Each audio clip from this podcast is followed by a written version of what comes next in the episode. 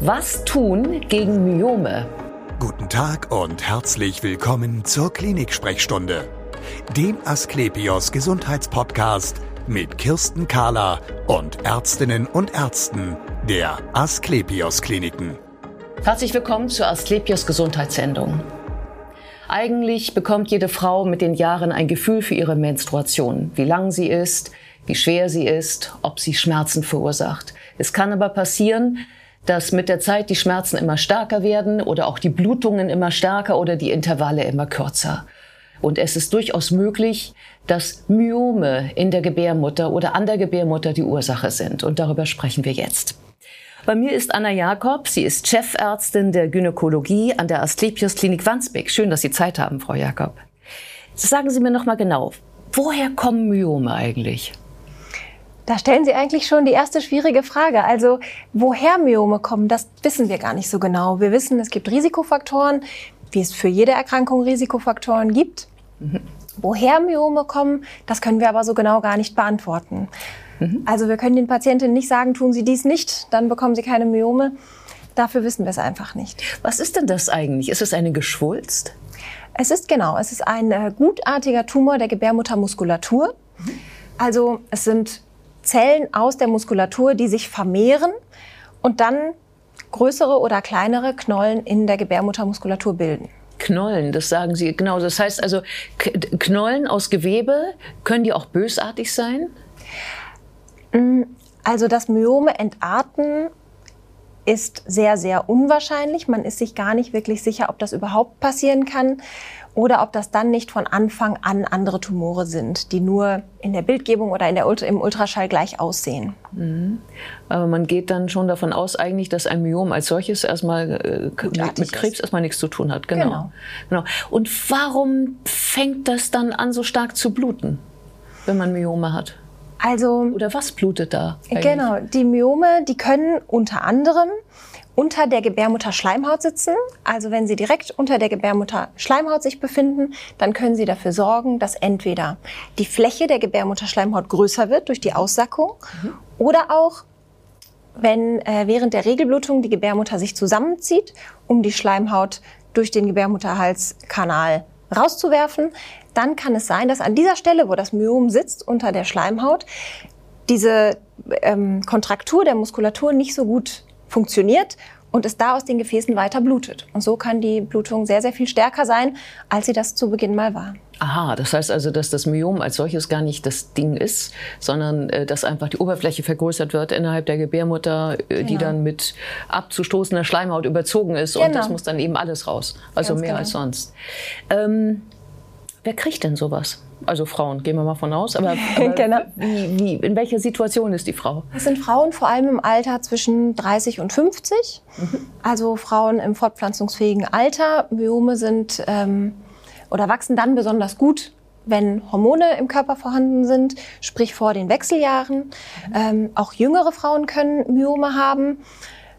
Eben aber, wie gesagt, vor allem mit wachsendem Einfluss der Hormone. Das heißt, so beginnend mit 30 und dann mit steigender Inzidenz, sagen wir ja dazu, äh, bis zum Alter von 50 Jahren. Mhm. Das heißt also, wir müssen in diesem Gespräch auch über den Kinderwunsch reden und Myome dann im Zusammenhang. Leider ja, genau. Das kann manchmal eine etwas knifflige Aufgabe sein. Ja, genau. Ähm, Myome in der Gebärmutter ähm, äh, kann man sich vielleicht so vorstellen, aber ich glaube, Sie unterscheiden, was so die Örtlichkeiten angeht, wo so ein Ding so sitzen kann, äh, unterscheiden Sie da doch mehrere Orte. Ne? So ist es, genau. Also die Gebärmutterwand, die hat ja eine gewisse Dicke, das ist ja ein kräftiger Muskel. Und diese Myome, die können nicht nur unter der Schleimhaut, also nahe der Gebärmutterhöhle, sondern auch außen an der Gebärmutter dran sitzen oder auch mitten in der Muskulatur. Man muss dazu sagen, dass die meisten Myome gar keine Probleme verursachen. Mhm. Also nur weil der Frauenarzt vielleicht mal beiläufig sagt, ja, da ist so ein kleines Myom, heißt das überhaupt nicht, dass man sich Sorgen machen muss. Mhm. Das heißt also, dann wäre ja die Frage, wann, wann muss ich mir denn also Sorgen machen? Sowieso, wann muss ich mir Sorgen machen?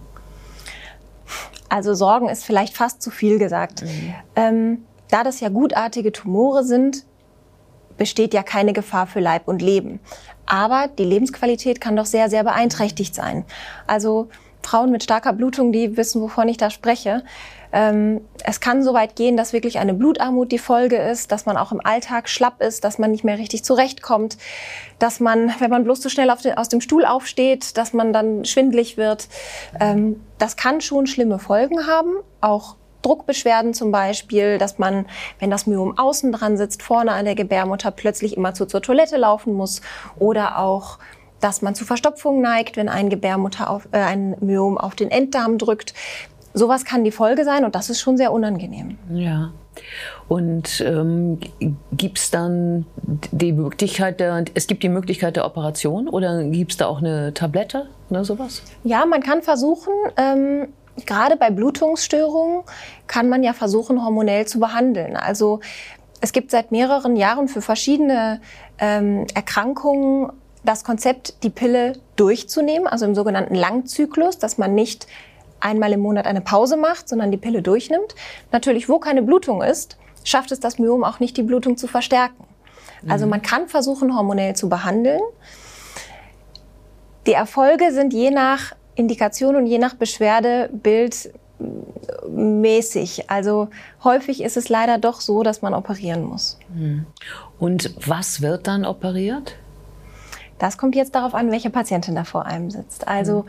wenn es eine junge Patientin ist mit Kinderwunsch, ähm, dann ist natürlich der Erhalt der Gebärmutter das oberste Ziel und das, was erreicht werden muss. Mhm. Wenn es eine ältere Patientin ist, die, sagen wir mal, Ende 40 ist, ihre Kinder bekommen hat und keinen Kinderwunsch mehr hat, äh, die einfach eine Lösung für dieses Problem möchte, kann man auch sagen, man entfernt entweder einen Teil der Gebärmutter oder die komplette Gebärmutter. Genau, also lassen Sie uns darüber noch einmal reden. Die Gebärmutter, das ist ja äh, schon ein medizinischer Begriff, aber auch ein Überbegriff für viele. Und ähm, die Gebärmutter hat ja auch so verschiedene äh, Nebenaspekte. Könnten Sie uns das noch einmal erklären, bitte? Ähm, die Myome, die sitzen ja aller, allermeistens im Gebärmutterkörper. Also man kann sich die Gebärmutter vorstellen wie eine Birne. Wenn man die Birne auf den Kopf stellt, ist unten der schmale Gebärmutterhals und oben der runde Gebärmutterkörper. Und diese Myome sitzen meistens im Gebärmutterkörper. Mhm. Um die Blutung zu stoppen, reicht es, wenn man den Gebärmutterkörper entfernt. Mhm. Am Gebärmutterhals setzen Bänder des Beckenbodens an, die man auf diese Weise erhalten kann und den Gebär, also man stellt es sich so vor, dass man den, Gebär, äh, den Beckenboden dadurch noch ein bisschen besser stabilisiert. Mhm. Ähm, es kommt immer darauf an, man muss dann sehen, was die Patientin mitbringt. Ähm, was ja auch in aller Munde ist in den letzten Jahren bei der Gebärmutter äh, Hals. Krebsvorsorge wird ja immer geschaut, ob am Gebärmutterhals alles in Ordnung ist. Wenn sich da schon un, nicht ganz normale Befunde gezeigt haben, mhm. ist es natürlich etwas fahrlässig, den Gebärmutterhals drin zu lassen. Mhm. mhm. Okay, das heißt also, wir reden einmal über den Gebärmutterkörper, wir reden über den Gebärmutterhals, wir reden auch über Eileiter und über Eierstöcke. Auch das äh, hat ja mit diesem Komplex Gebärmutter zu tun. Mhm. Ähm, jetzt hatten Sie schon mal angesprochen, ähm, ähm, Kinderwunsch.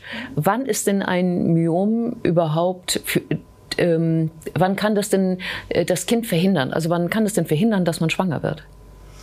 Da sind auch wieder die Myome, die unter der Schleimhaut sitzen, die mm, Übeltäter normalerweise. Also es kann eben dadurch dass das Myom diese Schleimhaut in ihrer Architektur stört, kann es dazu kommen, dass sich auf der Fläche des Myoms die befruchtete Eizelle nicht einnisten kann. Und so kann eine Schwangerschaft auch verhindert werden. Mhm. Und was würde man dann machen, um den Gebärmutterkörper zu erhalten und das Myom trotzdem daraus zu kriegen?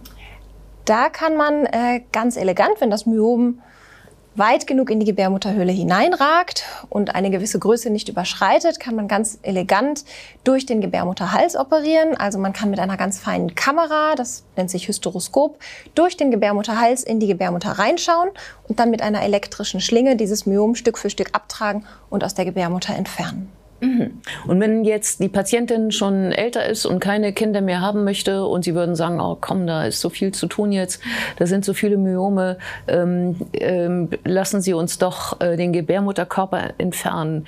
Ähm, da hört man ja dann auch von ungewollten Folgen, ähm, wo man nicht so recht einordnen kann, ist das jetzt Gerücht oder wahr? Worauf achten Sie? Ähm, also an alleroberster Stelle steht natürlich der Wunsch der Patientin. Es gibt durchaus auch Patientinnen, die sagen, ich kann zwar keine Kinder mehr bekommen, aber die Gebärmutter, die möchte ich eigentlich trotzdem behalten. dann muss man sich die Myome anschauen, gucken, wie gut man die entfernen kann und das mit der Patientin besprechen.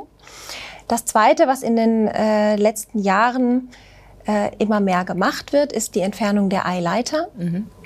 Man weiß, dass bösartige Tumore des Eierstocks gar nicht unbedingt immer im Eierstock entstehen, sondern manchmal auch am Ende des Eileiters. Deshalb ist man dazu übergegangen, wenn man die Gebärmutter entfernt, den anhängenden Eileiter direkt mit zu entfernen. Mhm. Ist das schlimm? Eigentlich kann man ja davon ausgehen, dass der Eileiter keine Funktion mehr hat. Also er ist ja nur dazu da, das Ei vom Eierstock in die Gebärmutter zu transportieren, wo keine Gebärmutter ist. Da kann auch kein Ei mehr transportiert werden. Es gibt allerdings ähm, den Fall, dass nach einer Gebärmutterentfernung mit Eileiterentfernung die Patientin früher in die Wechseljahre kommen kann. Mhm. Aber dann wahrscheinlich eher, weil da versehentlich der Eierstock mit erwischt worden ist, oder? Es ist eine Statistik. Mhm. Also statistisch ist es so, dass die Patientinnen, wenn die Eileiter entfernt wurden, sechs Monate früher in die Wechseljahre kommen. Nun sind sechs Monate eine Zahl, wenn man sich überlegt, Frauen können von 45 bis 55 in die Wechseljahre kommen. Ja sind diese sechs Monate wahrscheinlich für die einzelne Patientin nicht relevant. Ja, das gilt es dann doch individuell zu besprechen. Genau.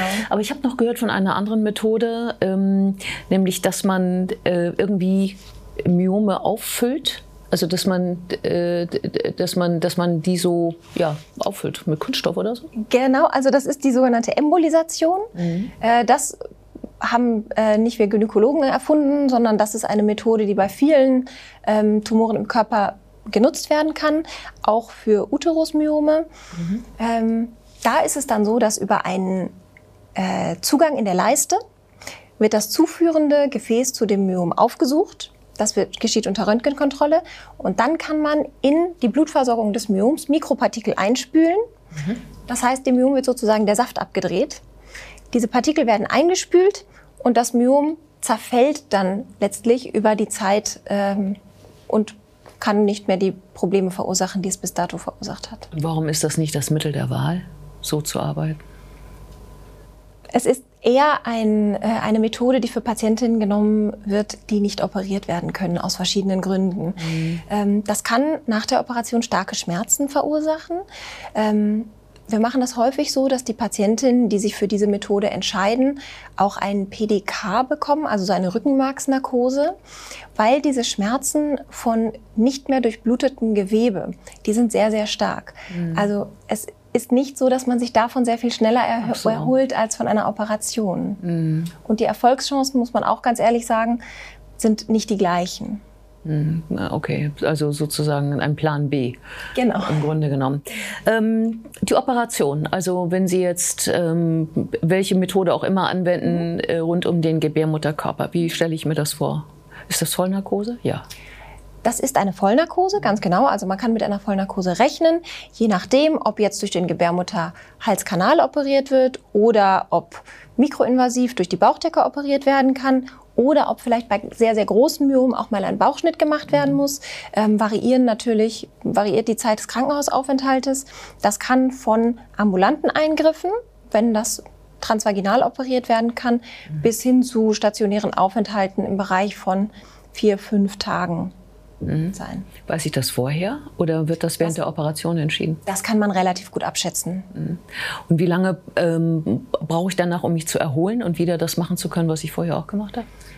Auch das kommt immer sehr darauf an, äh, was für Ansprüche die Patientin so an ihr Leben hat. Also ähm, wenn wir eine Patientin haben, die ist Leistungssportlerin, dann muss man schon sagen, bis man wirklich volle Leistung bringt, bis die Wundheilung komplett abgeschlossen ist, sind es zwölf Wochen. Mhm. Also es sind drei Monate, bis man wirklich die Leistung von vorher wieder erbringen kann. Ansonsten, wie gesagt, man bleibt ein paar Tage im Krankenhaus. Nach zwei Wochen kann man in aller Regel wieder normal am alltäglichen Leben teilnehmen. Man kann spazieren gehen, einkaufen gehen, sich selber Essen zubereiten und so weiter und so fort. Das geht alles gut. Mhm. Nach vier Wochen darf man vorsichtig mit dem Sport wieder anfangen. Auch da, je nachdem, was man für einen Sport macht natürlich. Yoga ist in Ordnung, Karate muss nicht unbedingt sein. Mhm. Ähm, mhm. Das ist auch individuell natürlich so ein bisschen unterschiedlich. Mhm. Vielen Dank für das interessante Gespräch. Sehr gerne, danke auch. Und wir sehen uns wieder auf www.asklepios.com, auf Facebook und auf YouTube. Werden Sie gesund.